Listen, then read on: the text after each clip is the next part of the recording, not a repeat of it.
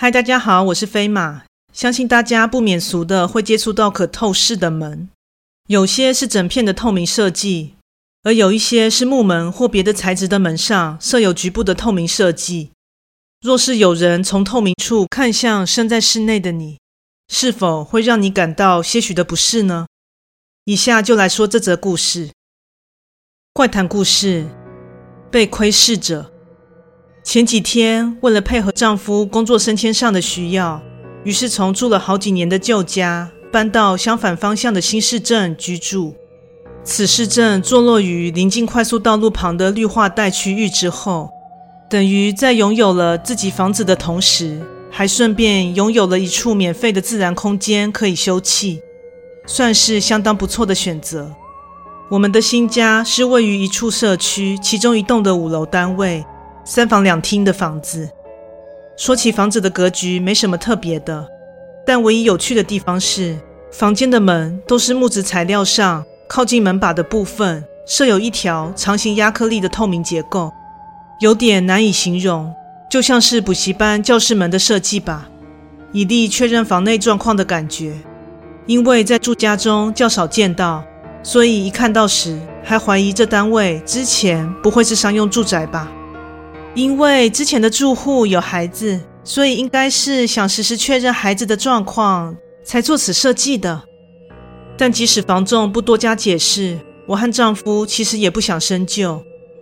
在搬家大功告成，我在其中一间房间内收拾东西的时候，丈夫还一直借由门上的透明处跟我玩着偷偷窥视的游戏。每当我察觉门上透明处的光源被遮蔽时，一回头，总会看见丈夫的身影出现在那。虽然觉得既幼稚又好笑，但对于一对相爱的夫妻而言，再无聊的事情都可以当做情趣。相信这个道理大家都懂。上个周末，由于丈夫要付出升迁的代价，也就是假日有时要出席董事会议，所以我就独自在房间中追剧。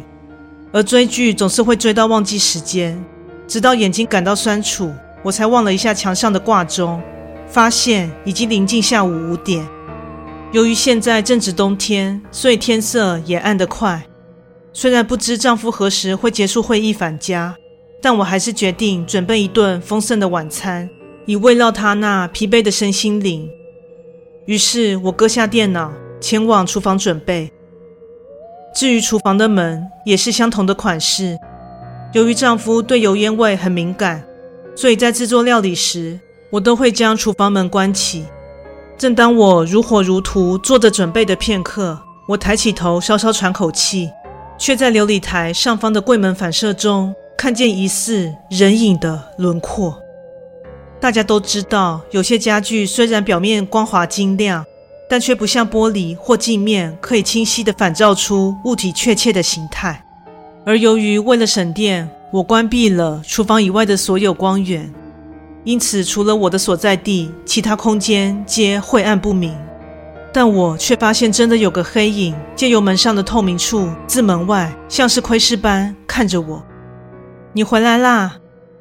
当时觉得除了丈夫以外不会是别人了，但人影并没有回应我的话语，依然一动不动地望着我。难道是看错了吗？心中边这样想着。边回头加以确认，门外虽然昏暗依旧，但却没有半个人影。心中伴随着无数问号。当我转头回去面向柜门时，却发现人影并未消失。这该不会是污垢吧？试着用抹布擦拭柜门，但却发现那片黑影依旧存在。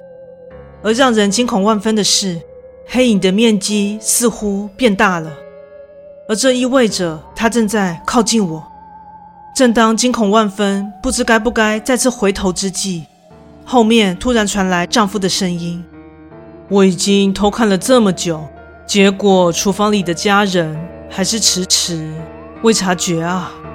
此时回头望向姻缘，门口出现的是丈夫熟悉的身影，而我就像泄了气的皮球一般，只差没瘫软在地上。啊，你是什么时候到家的？我问。大概五分钟前吧。这不等于才刚回来而已吗？依据丈夫的回答，让我更确定那反映在柜门上的黑影并不是他。那究竟是什么啊？想到这里，我想我已经想搬家了。故事说完喽，感谢你的收听，诚挚欢迎订阅我的频道。若身边有朋友喜欢悬疑惊悚类故事的，也欢迎将本频道推荐给他们哦。现在在 YouTube 频道上会有一些怪谈故事的小动画改编。若喜欢看小动画，也喜欢我说的故事，欢迎至 YouTube 频道上帮我做个订阅及追踪哦。也欢迎大家至我的 Facebook 粉专以及 IG 上与我留言互动哦。最后更诚挚的欢迎以及鼓励大家给予小额的赞助哦。那我们下次再见。